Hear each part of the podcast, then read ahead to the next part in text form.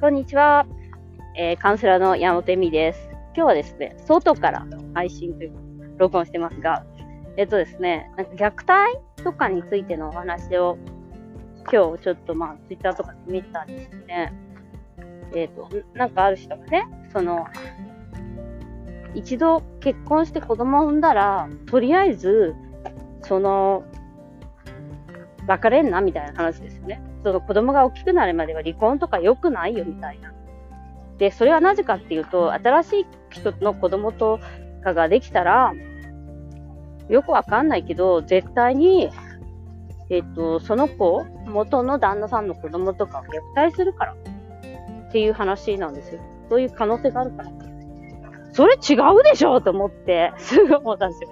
なぜなら、自分の子供だけを育てるっていう考え方をやめない限りは虐待ってなくならないと思うんですよ。私一人子育てして、えっ、と、ワンオペだったんです、海外でね。で、友達もいないし、引っ越しもすごく多くて、夫も浮気したりとかして、ほんとマジワンオペだったんですよ。で、でもその時に子供を虐待なんかしませんでした。まあすごい辛かったけど。でもその時にすごい思ったのが、どうして血の繋がってない人は手伝ってくれないんだろうっていうことでしたよ。で、それに気づいて、やっぱり血縁だけに頼るとか、血縁だけが、えっ、ー、と、なんだろう、そういうものを持ってくとか、一人の人しか愛せないとか、もうやめた方がいいなと思ったんですね、自分の中で。それ良くないってすごく思って。で、それは、例えば、もう人間としての最低限のことじゃないですか。自分より弱いもの。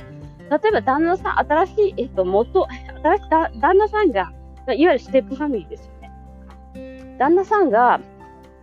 新しい、えっ、と、元、昔の、えっ、と、奥様と結婚してて子供を連れて、えっと、新しく結婚する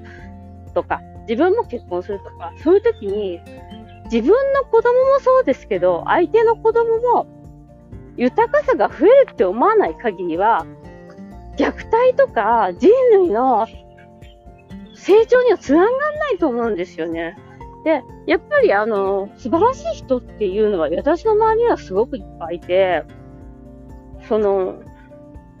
自分は子供ができなかったけど、夫が、えっと、まあ、成人した子供がいてね、新しく、えっと、夫はと2番目に2回結婚してるから、その夫の自分の子供じゃないけど、自分の子供を作るっていう夢が叶ったっていう人だっているわけじゃないですか。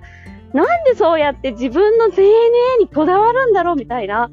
そんな自分の子供じゃなくても誰かに似ててても、元の旦那の子供でも子供は子供だし、しかもその子を支えるシステムっていうのがお母さんしかないっていうこととことが問題だと思うんです。ちょっと熱弁しちゃったけど。っていうのは、やっぱりお母さんが一人で育てられないから子供を。私がね、育てた経験では、やっぱりすごく辛かったし、すごい大変でした。しかも、お母さんっていうのもカーストで一番下だから、お金もないし、うん、キャリアもないし、そこで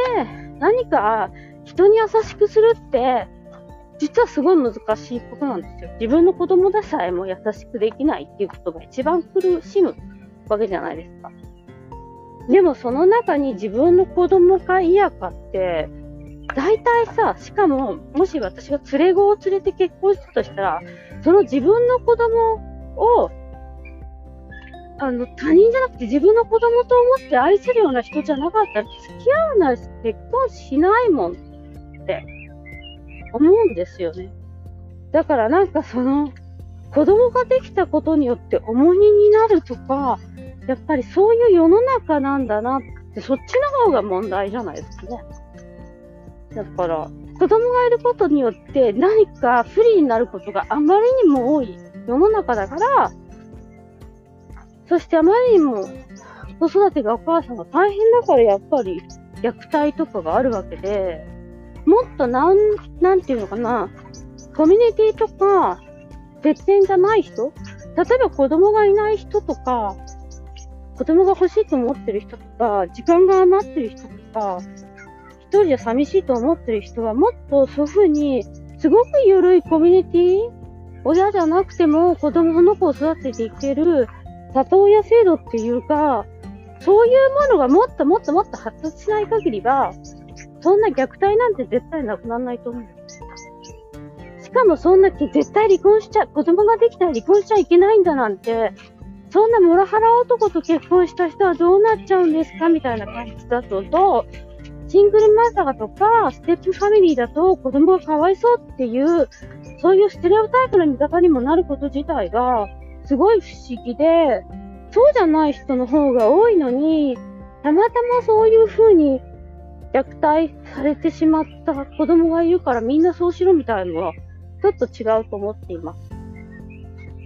あと、やっぱり、うん、男女関係でやっぱり元の旦那さんに似てるから子供が嫌いとかいう人もいると思うんですけど、あの、それはやっぱり自分と向き合う必要がすごいあると思いますね。だって、そんなたっただか男に嫌われたぐらいで自分の価値変わらないし、自分の大切な娘とか息子の価値は変わらないから。それが見えなくなっちゃってるっていうか、相当自己肯定感が低いってことなんですかね。自分に対する価値が。たかだかそのぐらいのことで、人を憎んだりする必要はない。そんなに、まあ、人の命とか人間の人生ってもったいなくないですかみたいな。そんな男を憎んでる暇があったら、自分の好きなことすりゃいいじゃん。と思いますね。私は、今は。ということで、今日は、えー、ステップファミリー反対、えー、新しい男は信用できない。私は信用できる人いっぱい見たよっていうのと、あ、でも私が死んだら、誰か新しいお母さん来てほしいなって思ったりもしますけどね、私。なんか私よりいいお母さんかもしれないそんなのわかんないよって思ってます。ということで、えー、今日はステップファミリー、離婚、そして、えー、虐待についてお話しました。ご視聴ありがとうございます。ちょっとなんか、気合入りすぎな声でしたけど、またねー。